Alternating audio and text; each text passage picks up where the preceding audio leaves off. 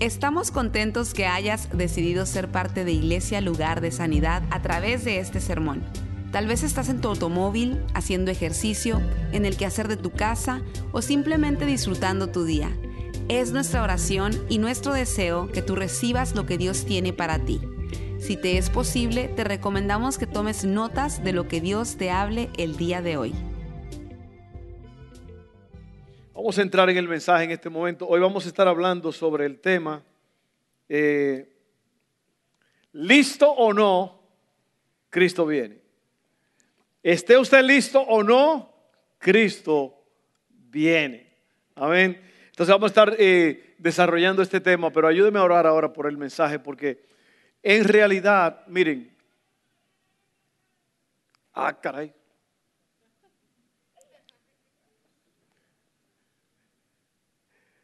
En realidad, nosotros nos preparamos y tomamos tiempo para estudiar y todo eso, pero en verdad si, si el Espíritu Santo no hace la obra, de nada nos sirve. De nada nos sirve. Porque el Espíritu Santo es el que está aquí en la tierra revelándonos al Padre. Amén. Cristo dijo, el, el Espíritu Santo tomará de lo mío y se lo mostrará a ustedes, se lo hará saber. Entonces, esta palabra, hermano, mire, hay que tener mucho cuidado porque cualquiera puede tener mucho talento y habilidades. ¿Cuántos de ustedes han visto alguna película, una novela y lo hace llorar? Usted está ahí llorando, pero es una cosa actuada, es, es una actuación, ¿eh? no es real. Sin embargo, las cosas de Dios en verdad son reales y tocan lo más profundo del corazón y en verdad nos cambian, nos transforman. Y por eso es que tenemos que orar para que Dios revele su palabra, para que nosotros podamos en verdad hacer un cambio. Amén. Vamos a orar. Padre, en esta tarde te damos gracias por tu palabra. Nos hemos preparado, Señor, hemos tomado tiempo para estudiar, pero eres tú el que da la vida, eres tú, es tu Espíritu Santo, el que nos fortalece, el que nos revela, el que lleva esa palabra a lo más profundo de nosotros y hace una obra extraordinaria. Así que te damos la gloria y la alabanza. Enséñanos en esta tarde, en el nombre de Jesús. Amén, amén y amén.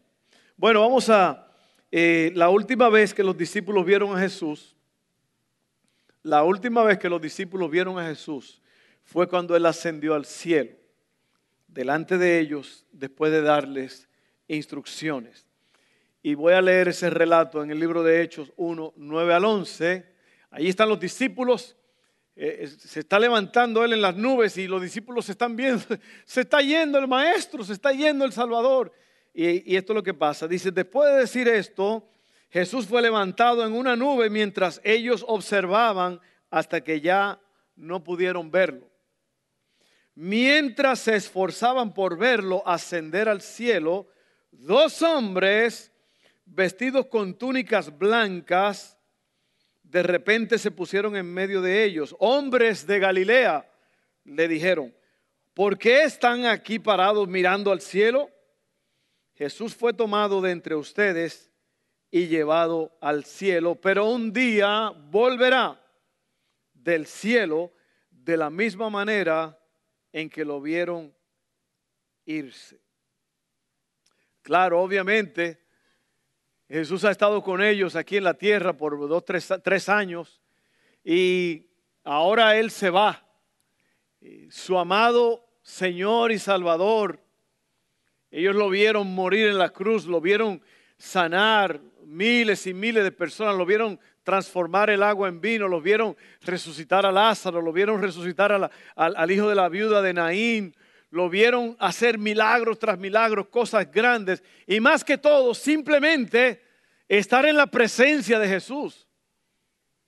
Pero Cristo le dijo a ellos, es necesario que yo me vaya, porque todo es el plan de Dios. Yo me voy, pero el Padre va a enviar la promesa, el Espíritu Santo, Él va a estar con ustedes todos los días hasta el fin del mundo. ¿Ok? Entonces todo eso es, bueno y todo, pero aún así Él se está yendo y ellos, ellos están allí como pasmados, como, ¿qué está pasando? Aunque ya ellos tenían una más o menos una idea de lo que iba a pasar. Y por eso los ángeles vienen y le dicen, hey, tranquilos, ustedes están mirando así, yo sé que eso es normal, este, pero lo que pasa es que el Señor se está yendo, pero así mismo como ustedes los ven irse, Él va a volver. Eso se llama la esperanza de gloria, de que Jesús vuelve otra vez. Amén. Luego en Juan 14, 1 al 3, dice, no dejen que el corazón se les llene de angustia, confíen en Dios y confíen también en mí. En el hogar de mi Padre hay lugar más que suficiente. Si no fuera así, ¿acaso les habría dicho que voy a prepararles un lugar? Cuando todo esté listo, volveré para llevarlos, para que siempre estén conmigo donde yo estoy. Entonces, hay un mensaje que hemos predicado antes que se llama como nieve en el verano. Como nieve en el verano. ¿Qué quiere decir como nieve en el verano? Bueno, la nieve en el verano no es común. Imagínense que ahora mismo con este calor que hace afuera y todo esto, que empiece a nevar. Bueno, eh, no, es, no se espera nieve en el verano. Y, y ese mensaje habla de que este evento de la venida de Cristo va a ser cuando mucha gente no lo está esperando. Y la venida de Cristo, este evento fue diseñado de tal forma que los que creen en, Jesús y han obtenido la vida eterna a través del, aceptar lo que Jesucristo hizo en la cruz del Calvario por ellos, han aceptado el sacrificio. Esa persona, el, el evento fue diseñado de tal forma que los que, los que siguen a Cristo tienen que vivir cada día viviendo la vida como que Él viene ese día. Todos nosotros tenemos que estar listos en cada momento porque Jesús se fue, pero Él no dijo el día que va a venir. Él habló de indicadores, Él habló de ciertas cosas cuando va a pasar esto, cuando la cosecha viene, usted se da cuenta que pasa esto y esto. Él dice, hay, hay eventos naturales que indican que algo va a suceder. Amén. Entonces él dice, hay ciertos eventos, ciertas cosas que van a pasar que les va a indicar que mi venida está cerca. Pero Cristo nunca dijo qué día específicamente él viene. Hay un montón de, de falsas doctrinas a través de la historia que han dicho esto y la gente han vendido todo, han hecho un montón de cosas porque que Cristo viene el que si yo quede tal día de septiembre y no no vino. Y esto se ha repetido cientos de veces y Jesús no ha venido. ¿Por qué? Porque él nunca dijo específicamente qué día él venía. Todo eso fue fríamente calculado. Entonces, el asunto principal en todo esto es esto, miren. Este mundo no es nuestro hogar. Había un canto cuando yo estaba creciendo que decía, no puede el mundo ser mi hogar. En gloria tengo mi mansión. No puede el mundo ser mi hogar. Si usted conoce la Biblia, usted se da cuenta que esta tierra va a ser nuestro hogar eterno, pero va a ser destruida y renovada. ¿Ok? Esta tierra va a ser quemada. Usted lo puede encontrar en la Biblia. Todo está allí. Pero la tierra como existe, el mundo como existe ahora, como nosotros lo conocemos, no es nuestro hogar permanente. Todo va a ser rediseñado, todo va a ser quemado, destruido y hecho de nuevo. Por eso el apóstol dijo, vi cielo nuevo y tierra nueva. ¿Ok? Entonces, este mundo no es nuestro hogar. Y yo creo que ese es el problema con muchos cristianos que están como fríos, están como que, como que en esta tierra está todo, como que, no Señor, no vengas, como que muchos cristianos como que no quieren que Cristo venga, como que quieren que la cosa siga como va, todo está bien aquí. Y yo le digo una cosa, mire, las cosas no están bien aquí. Las cosas no están bien aquí. Ahora, yo no soy de lo que está diciendo todos los días, Cristo viene hoy, Cristo viene hoy, Cristo viene hoy. No, no, porque yo no sé cuándo viene. Lo que yo hago es estar preparado y decirles que estemos alertas, porque no sabemos cuándo viene. Pero mientras esperamos, vivimos la vida. Mientras esperamos, amamos a nuestros seres queridos, vamos a nuestro trabajo, vivimos la vida como podamos al máximo, porque hay gente que viven, eh, que viven esperando al Señor y se les olvida que todavía estamos en esta tierra. Usted tiene que estar, eh, como dice un refrán por ahí, friendo y comiendo. Friendo y comiendo quiere decir que usted está esperando la venida del Señor Jesús, pero usted sigue viviendo, usted sigue disfrutando aquí la vida, usted sigue haciendo lo que hay que hacer, predicando el Evangelio a toda criatura, siendo luz, siendo un ejemplo a otros, mientras el Señor viene. Dice la Biblia que el, obrero, el siervo, que cuando el Señor venga lo encuentre haciendo como se le dijo que hiciera. Amén. Y eso es lo que usted y yo tenemos que hacer. Bueno, este mundo no es nuestro hogar. Desde el tiempo que se escribieron estas cosas hasta el día de hoy, eh, han pasado más de dos mil años. A los discípulos se les dijo que Cristo vendría y ellos lo creyeron y vivieron para Dios cada día como si Cristo vendría ese día. Lo importante es entender que Jesús no dijo cuándo, pero Él dijo que vendría un día. Punto número uno es esto. Vamos a tener un encuentro con Jesús. Vamos a tener un encuentro con Jesús. Ya sea que Él venga o que nosotros vayamos. ¿Ok?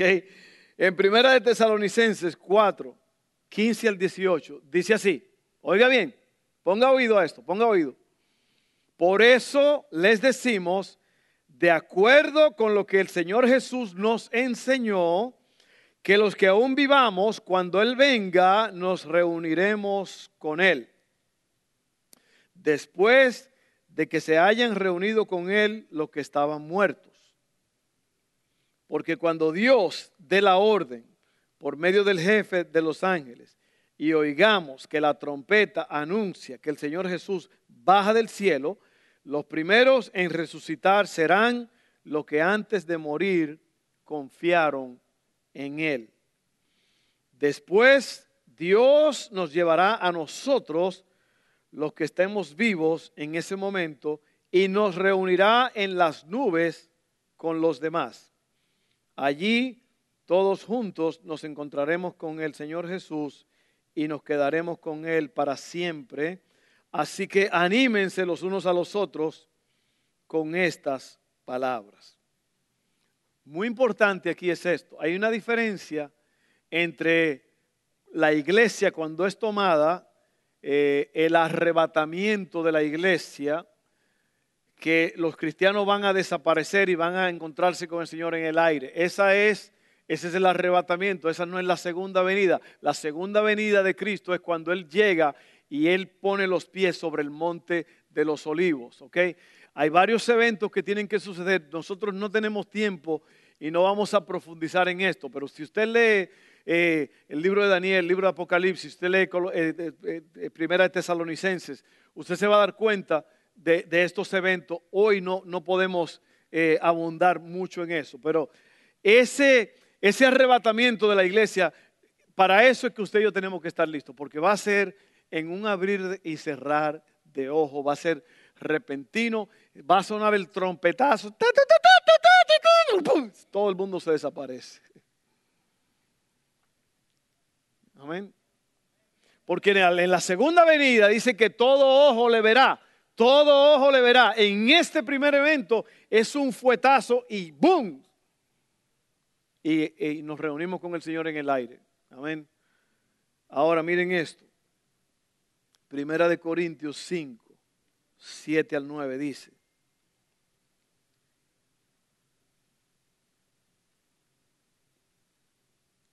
Oiga bien, Primera de Corintios 5, 7 al 9 dice, pues vivimos por lo que creemos y no por lo que vemos. Si estamos plenamente confiados y preferiríamos estar fuera de este cuerpo terrenal, porque entonces estaríamos en el hogar celestial con el Señor. Así que, ya sea que estemos aquí en este cuerpo o ausentes de este cuerpo, nuestro objetivo es agradarle a Él. ¿Se dio cuenta? Nuestro objetivo es agradarle a Él. Yo creo que ahí es donde está eh, todo el asunto aquí. Me gusta lo que dice aquí porque en verdad lo que dice es que estar fuera de este templo, de este cuerpo, es estar en la presencia de Dios. Usted cierra los ojos en este mundo y usted abre los ojos en la presencia de Dios. Esa es la esperanza de gloria. Y sabe que yo me alegro de eso. Yo me alegro mucho de eso, porque mucha gente se está muriendo. ¿Usted se ha fijado cuánta gente se está muriendo? Oiga, todos los días en Facebook se murió fulano y se murió fulano y se murió fulano y se murió fulano y se murió tal. Y, y digo, ¿qué es lo que está pasando? Hay, algo ha cambiado en el, en el asunto. Algo está cambiando. La gente se está muriendo. Ahora, es normal que todo el que nace en este mundo se muera, pero lo que yo quiero decir es, yo le doy gracias a Dios porque yo tengo esa esperanza de gloria. Usted tiene esa esperanza de gloria. Ahora, Dios no quiere que usted viva en esta tierra y que usted use la vida eterna como un seguro de vida. Aquí dice que tenemos que agradarle. Nuestro objetivo es agradar a Dios. No es por miedo, no es que no tengo que meterme con Dios porque va a venir eh, el Señor y yo me voy a quedar. No, no, no. Si usted, oiga, oiga bien lo que le voy a decir. Si usted ama a Dios, si usted vive para Él, usted no tiene que tener miedo de nada. Usted no tiene que tener miedo de nada. Y ese es el problema, que el pánico se ha apoderado de la gente. El pánico se ha apoderado de la gente. Y yo le voy a decir una cosa, el mundo sigue, la vida sigue. Usted solamente siga caminando, siga confiando en el Señor, siga creyendo, siga en una relación sólida con Dios, agrádelo a Él, viva para Él, ¿ok? Entonces, aquí eh, vamos a tener un encuentro con Jesús, eso es real, eso va a pasar. Número dos, el que cree esto se mantiene preparado. El que cree que Cristo viene y que nos vamos a reunir con Él, se mantiene preparado. Primera de Juan 3, 2 al 3 dice, queridos amigos, ya somos hijos de Dios, pero Él todavía no nos ha demostrado lo que seremos cuando Cristo venga. Pero si sabemos que, pero sabemos que seremos como Él, porque lo veremos tal como Él es. Y todos los que tienen esta gran expectativa se mantendrán puros, así como Él es puro. ¿Está viendo? Nosotros estamos cantando esa canción ahorita. Más Lupita hizo un trabajo extraordinario. Pero déjeme decirle algo, mire, eso, es una promesa extraordinaria. Los hijos de tus hijos. Dios te va a cuidar, Dios. Pero yo le voy a decir algo, hermano, mire. Nosotros tenemos un compromiso con Dios. Nosotros tenemos el compromiso con Dios de vivir una vida de alta moral. Usted no puede ser cristiano y querer vivir y disfrutar de los placeres de este mundo. Lo estoy hablando a la iglesia. Dice la Biblia que el juicio comienza por la casa de Dios. Y ahí mismo después dice que si el justo con dificultad se salva, imagínense dónde van a estar los impíos. Porque es un conflicto, es, algo difícil, no es, tan, no es tan fácil esto. Yo lo voy a leer al final. Pero hermanos, yo creo que nosotros tenemos que tener mucho cuidado de que nuestra mente, que nosotros no estemos en este mundo, amando a este mundo y queriendo tocar la campana y bailar en la procesión, como dicen por ahí. O sea que muchos quieren estar disfrutando de los bienes de la, misericordia de Dios, pero a la misma vez vivir disfrutando de los placeres, las locuras, la inmoralidad de este mundo. No podemos. ¿Y qué, son las cosas de este mundo? La mentira, los celos, la vanagloria de la vida, la vanidad, la, querer lo que el otro quiere, la envidia, la jactancia, el orgullo, los apetitos desordenados de la carne. Tenemos que tener cuidado con eso, hermano. Porque dice aquí que el Señor quiere que estemos preparados. ¿Ok? ¿Están recibiendo esto? Oiga bien. Voy a leer el último verso 3. Y todos los que tienen esta gran expectativa se mantendrán puros, así como Él es puro. Pero no es fácil, ¿verdad? ¿Cuánto creen que es fácil? No es fácil. No es fácil. Usted sabe lo que yo hago todos los días. Bueno, no todos los días, cuando me acuerdo. Yo, yo paso tiempo con Dios. Y yo no digo eso para jactarme, porque en realidad eso no tiene nada que... Ahí no hay ninguna jactancia, yo, es la realidad. Y una de las cosas que yo hago cuando yo hablo con Dios, y por favor mírenme bien, eh, aquí no hay ningún tipo de jactancia ni nada, porque yo no, eso no tiene nada que ver con nada, pero yo como pastor, como, perdón, primeramente como siervo de Dios, yo tengo que tener un encuentro con Dios. Yo dije hace poco en un devocional que si usted no tiene tiempo a solas con Dios, usted no va para ningún lado. Y una de las cosas que yo le digo a Dios todos los días es, Señor, yo soy uno de los locos que creen en ti. Yo soy uno de los de los tontos que se ha atrevido a creer en ti. Yo soy uno de los locos que cree que Dios puede arreglar el corazón a un hijo. Yo soy uno de los locos que cree que tú todavía hoy sigues haciendo milagros, sanidades y prodigios. Y yo se lo digo a Dios, así como a la franca, como hablando con, con, una persona. Yo le digo, Señor, yo soy uno de los locos que ha decidido creer en ti. Y yo creo en ti. Lo que yo te estoy pidiendo ahora, lo que yo estoy hablando contigo, yo creo en ti. Yo sé que yo no te estoy viendo ahora mismo con mis ojos, pero yo sé que tú me estás oyendo y tú estás obrando a favor mío. Porque hay que ser loco para creerle a Dios. O sea, la Biblia dice eso, que la gente, el mundo dice que estamos locos. Pablo dice eso, como si usted está loco. ¿Por qué? Porque nosotros vivimos en este mundo, usted, usted va a trabajar, usted, usted confía usted cree que le van a dar un cheque, todo eso, pero al final del día nosotros creemos que todo buen regalo, toda bendición viene de Dios. Y eso, a lo mejor usted no me está entendiendo, pero lo que te quiero decir es que vivir en este mundo y creer en Dios es una locura. Para la gente del mundo usted está loco. El hecho de que usted está aquí ahora mismo en una iglesia adorando a Dios, para mucha gente no, no, puede irse a una cantina, puede irse a tomar alcohol, puede hacer lo que, pero a la iglesia no, porque en la iglesia es donde está el virus. ¿Quién dijo eso? Una mentira del diablo. Amén. Segunda de Pedro 3, 10 al 14. Ya vamos casi aterrizando este avión. Pero el día del Señor llegará tan inesperadamente como un ladrón.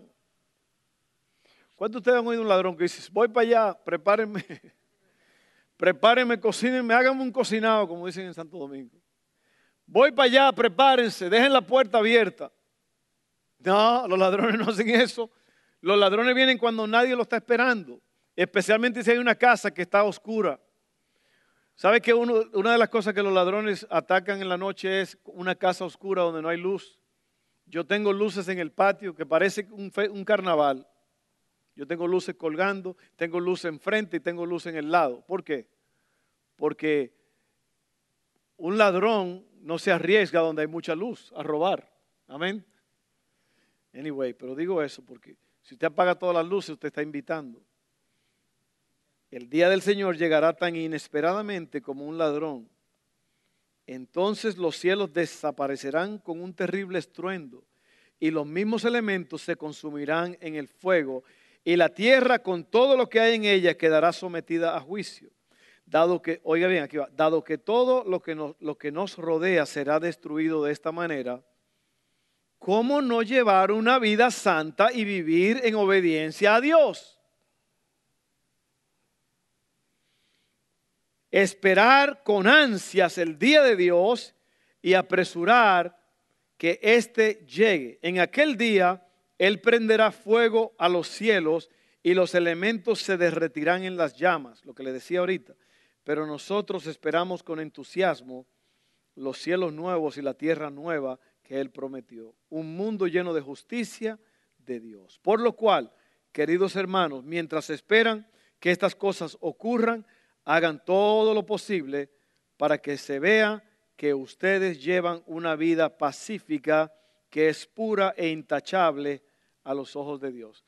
Usted se dio cuenta que ya van varias veces que se menciona aquí que hay que vivir una vida pura y santa, de que hay que vivir una vida intachable, porque el Señor viene pronto, lo, lo ha visto. Sin embargo, ¿cómo vive la mayoría de los cristianos?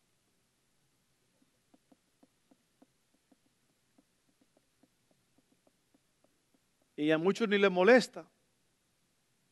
Y, la Biblia dice que tenemos que cuidar nuestra salvación con temor y temblor. Porque si usted no lo hace, usted se va a enfriar. Y una vez que usted se enfríe, usted sabe lo que dura. ¿Cuántos de ustedes han, sacado un pollo congelado del congelador? Hay que dejarlo ahí encima del asunto para que se, se descongele. Si usted se enfría como un pollo y se congela, se lo van a comer cuando se descongele. Mire, lo más horrible es un cristiano frío, porque eso no es, eso es, eso es antinatural. No es normal que una persona que está conectado a la fuente de poder del universo esté fría. Y ustedes como que están medio fríos porque amén, amén. Se oye un amén por allá remoto.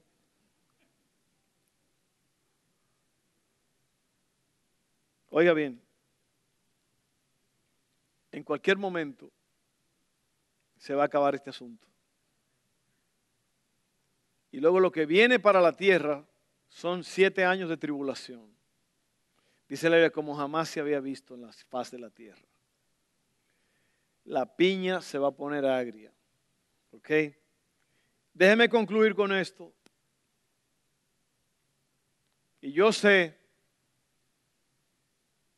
yo sé que no es fácil esto porque, bueno, se lo voy a leer. Segunda de Tesalonicenses 1, 11 al 12, dice así. Así que seguimos orando por ustedes, pidiéndole a nuestro Dios que los ayude para que vivan una vida digna de su llamado. Que Él les dé el poder para llevar a cabo todas las cosas buenas que la fe los mueve a hacer. Entonces, el nombre de nuestro Señor Jesús será honrado por la vida que llevan ustedes y serán honrados junto con Él. Todo esto se hace posible por la gracia de nuestro Dios y Señor Jesucristo. Lo que le está diciendo aquí es que Él está orando por la gente, pidiéndole a Dios que los ayude a llevar una vida santa, básicamente. Porque no es fácil. No es nada fácil. Pero a la misma vez, si usted está dependiendo, dependiendo del poder del Espíritu. Yo creo que una de las cosas que, y voy a, voy a completar ese pensamiento, yo creo que una de las cosas es, volviendo al tema de el mundo, este mundo no es mi hogar. Si usted vive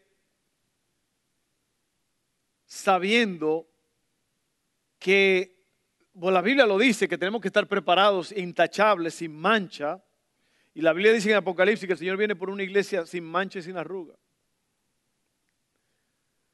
Entonces, por eso es que el apóstol dice, yo estoy orando por ustedes, para que el Señor les dé fuerzas. Porque si no, ustedes no la van a hacer. Yo no la voy a hacer. Si usted y yo no nos ponemos las pilas, hermano, mire, el mundo, hoy me llamó una mujer a mí diciéndome,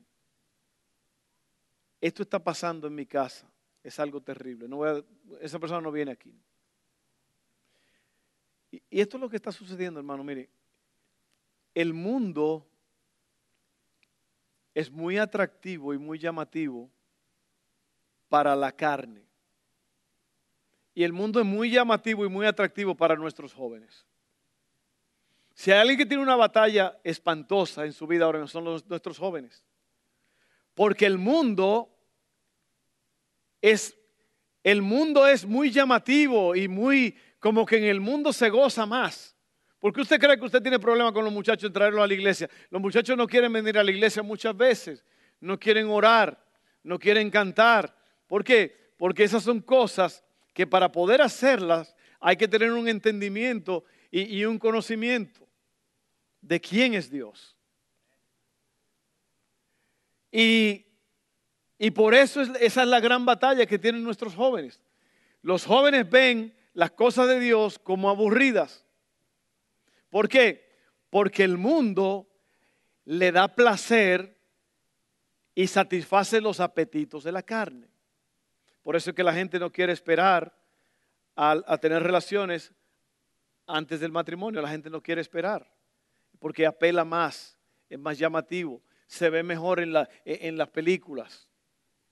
En las películas se ve eh, todo el mundo haciendo esto y aquello antes del matrimonio. O ni siquiera pensando en matrimonio, nada más se, encuentran por ahí una noche en un bar, en una cantina y vámonos. Y eso parece llamativo, pero no es llamativo. Eso es espantoso. Eso es horrible. Eso es ir en contra de todo lo que Dios ha establecido y todo lo que Dios ha planeado. Cuando usted se une con otra persona sexualmente, usted se está uniendo, hay una, una cosa ahí horrible, espantosa en el mundo espiritual. Y por eso es que muchas personas están enfermas y hasta poseídas porque se han ligado con alguien que traía un montón de cosas de su pasado, malos espíritus, malicia, y eso se transfiere a las personas. Por eso es que el matrimonio es honroso, por eso es que nosotros casamos a la gente, primeramente los preparamos y después lo ponemos en el altar y los hacemos que haga una promesa. ¿Por qué? Porque el, el, sexo dentro de lo que Dios ha dicho es buenísimo, pero es en, en, los, en lo que Él ha bendecido. Si usted se quiere comer el pastel antes del, del matrimonio, usted está mal. Los vicios el fumarse un cigarrito en la pantalla se ve muy bonito, como que el que fuma es como bad, es, como bad, o sea, de, buena forma. Se ve atractivo. Usted sabe la gente que se mueren todos los días de cáncer en los pulmones por, el, por lo que se ve bonito el cigarrillito ese. El alcohol. Y estoy mencionando todo esto porque estas son las cosas con las cuales estamos luchando. Váyase a un Albertson, a un Walmart, a cualquier tienda. Vaya y vea el pasillo que hay para para alcohol, está lleno porque a la gente le encanta eso y usted como cristiano no puede estar inyectándose, metiéndose. Dice, dicen los expertos que el alcohol es la sustancia adictiva más común y más popular, pero se ve bonito beber el trago, el cigarro, se ve bonito y la gente cree que eso es nice, que eso es bueno. Yo no lo hago porque yo sé a dónde lleva eso.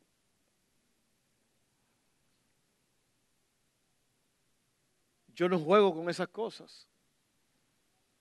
Así que lo sexual, los vicios, todo eso, eso es llamativo en el mundo. Los muchachos quieren hacer eso. El desorden, la desobediencia, eso es lo que es cool hoy día, eso es lo que todo el mundo quiere hacer. Mi mamá dice, tengan cuidado que donde va Vicente va la gente. Y usted tiene que pelear contra eso. Todo, oiga bien, niños, jóvenes que están aquí, obedezcan a sus padres. Cuando, cuando tú ibas, ya ellos venían. Tus padres saben lo que es todo eso. Tus padres saben lo que causa el dolor de todo eso. Los adulterios, las fornicaciones, eh, eh, las borracheras, la drogadicción. Hace poco me dijo un hombre, yo le, yo le vi la pierna y tenía la pierna con unas con unas marcas horribles. ¿Qué te pasó? O estuvo un accidente en el trabajo y estaba endrogado. Estaba endrogado. Pero es cool meterse un tabaquito, es cool meterse dos o tres pastillas, pero lo que usted no sabe es que eso lo va a destruir a usted. Eso lo va a destruir a usted. Todo lo que el mundo llama diversión y pasar un buen tiempo tiene que ver con una de estas tres cosas. Hace poco me dijo un, un, policía, un sheriff, amigo, gran íntimo amigo mío, me dijo, Fernando, casi el 100% de las llamadas que yo tengo que hacer cada día tienen que ver con sexo, alcohol o drogas. Oiga bien. Entonces estoy diciendo todo esto porque alguien tiene que oír esto aquí. Cristo viene pronto y nosotros tenemos que estar más cerca de Dios. En vez de estar meditando y planeando y haciendo cosas malas, usted y yo tenemos que estar meditando, planeando cómo agradar a Dios. Pero llevamos la contraria aquí. Porque para muchos ver una película es más divertido que ponerse a leer la Biblia. Y yo no digo que deje de hacer uno para hacer lo otro. Yo quiero, lo que quiero decirle es que no hay nada malo en ver una película. Pero si usted se tira cinco, seis, siete películas, pero nunca lee la Biblia, después no se, no se asombre si su vida espiritual es un desastre. A mí me gusta venir a la iglesia. Yo quiero estar en la iglesia. A veces no tengo deseos de orar, pero me esforzo a hacerlo. ¿Por qué? Porque ahí está la vida. Amén. A veces vienen tentaciones a mi vida y yo las rechazo porque porque yo no puedo estar cayendo en tentaciones como si eso fuera comerse un plato de comida porque las decisiones tienen consecuencias. Todo lo malo que usted hace tiene consecuencias. Así que oiga bien, yo oro, voy a orar por ustedes ahora mismo, así como yo oro por mí. Usted tiene que alejarse de lo malo. Usted tiene que alejarse de lo malo. Aléjese de las cosas malas, lo que sus ojos ven, lo que sus oídos oyen, lo que perciben, los cinco sentidos. Aléjese de lo malo.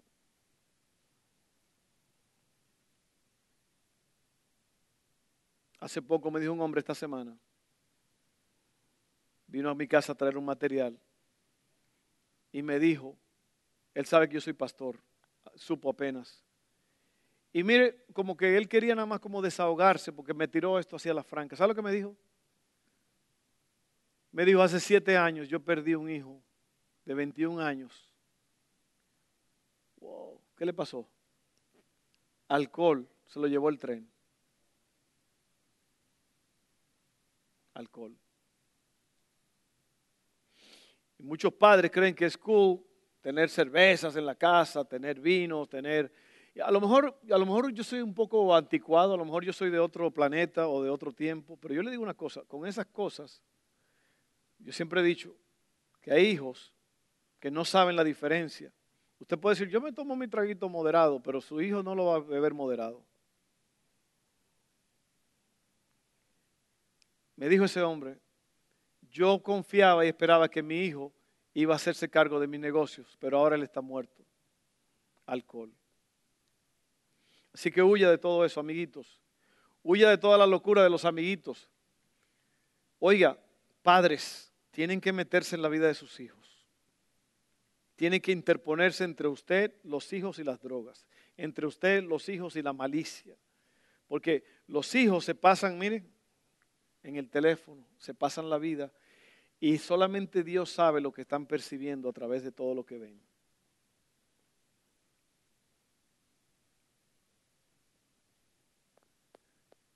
Esas cosas las están copiando nuestros hijos suicidios, malicia de todo tipo.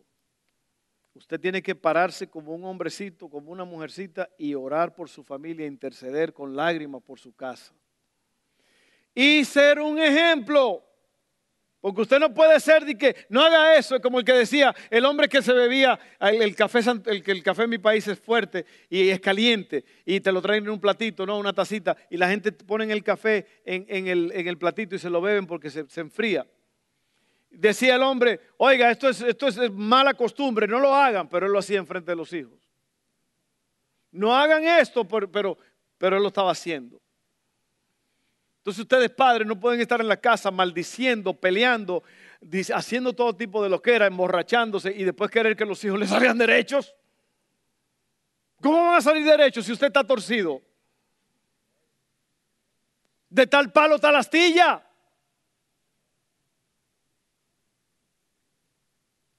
Bueno, mejor vamos a cerrar el changarro porque si no vamos a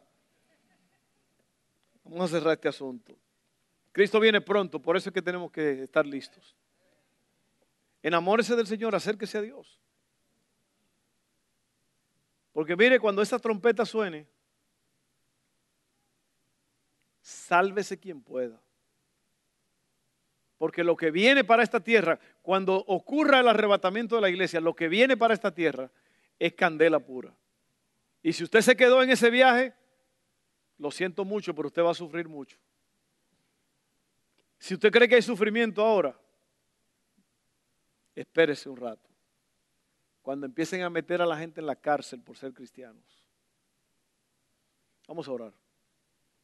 Cristo viene. Arréglese. Arregle su asunto con Dios. Póngase en pie si quiere. Arréglese ahora con Dios.